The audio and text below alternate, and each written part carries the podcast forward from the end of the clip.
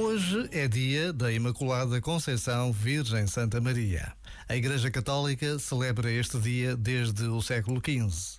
Para os portugueses, há uma data inesquecível ligada a esta celebração. Foi no dia 25 de março de 1646, quando o rei Dom João IV, em Vila Viçosa, e para agradecer a restauração da independência de Portugal, foi até à igreja de Nossa Senhora da Conceição, declarando-a padroeira e rainha de Portugal. Desde esse dia, mais nenhum rei português usou coroa na cabeça, privilégio apenas para a Imaculada Conceição.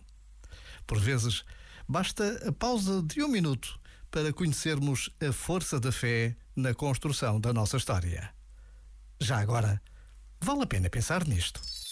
Este momento está disponível em podcast no site e na app.